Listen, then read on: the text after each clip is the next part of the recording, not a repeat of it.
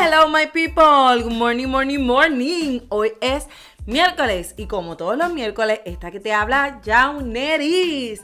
Mi gente, mil gracias por siempre mantenerse conectados con Radical Woman.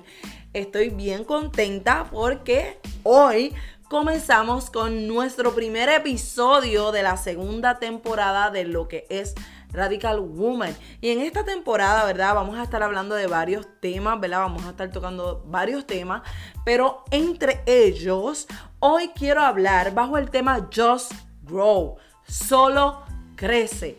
Sí, porque a veces, ¿verdad? Eh, pensamos o, o, quizás meditamos y decimos, wow, crecer es tan difícil y Qué difícil se hace, eh, se hace el poder crecer cuando no tenemos los elementos adecuados para poder hacerlo. Por ejemplo, una planta no puede crecer, o sea, naturalmente, si no tiene, ¿verdad? Los rayos del sol, si no tiene el, alimento necesario, el abono necesario, eh, si no tiene el agua necesaria. Pero ¿qué tal si yo te digo hoy que no importando las condiciones que puedan estar a tu alrededor, tú estás destinada a crecer?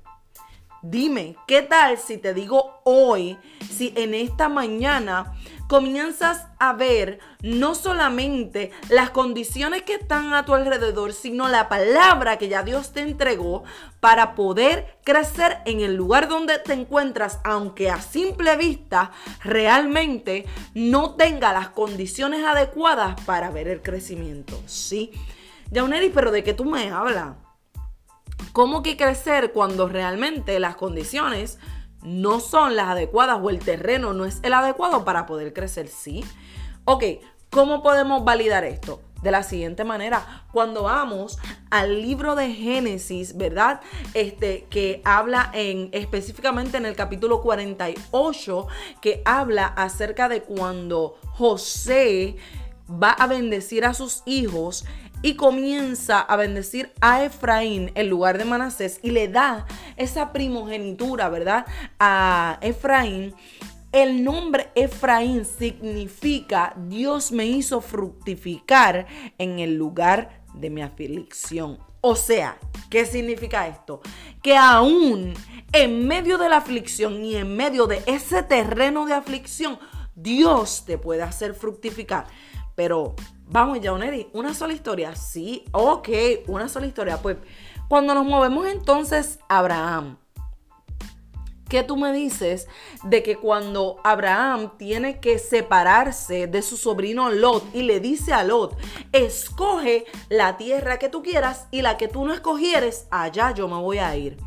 ¿Qué sucede? Que Lot se llenó los ojos, ¿verdad? ¿Cuántos no recuerdan eso? Se llenó los ojos por la tierra, ¿verdad? Porque se veía verde, llanita, todo bien bello, todo bien hermoso. Sin embargo, Abraham se quedó en la tierra que supuestamente no tenía las condiciones adecuadas para poder crecer.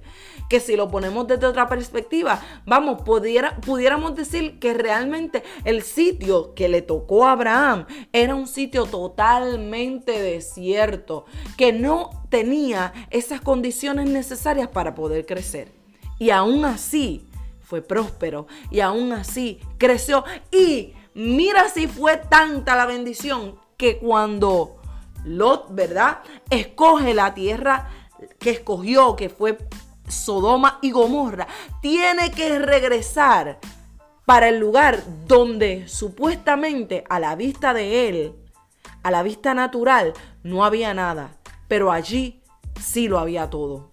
Porque solamente una palabra te puede dar ese crecimiento que tú necesitas, aún en medio de la tierra de aflicción, aún en medio de una tierra donde realmente no hay posibilidades. Si tienes una palabra, lo tienes todo. Así que hoy yo te desafío a que solo crezcas.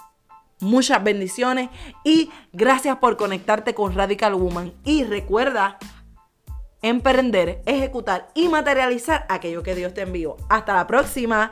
Bye bye, my people.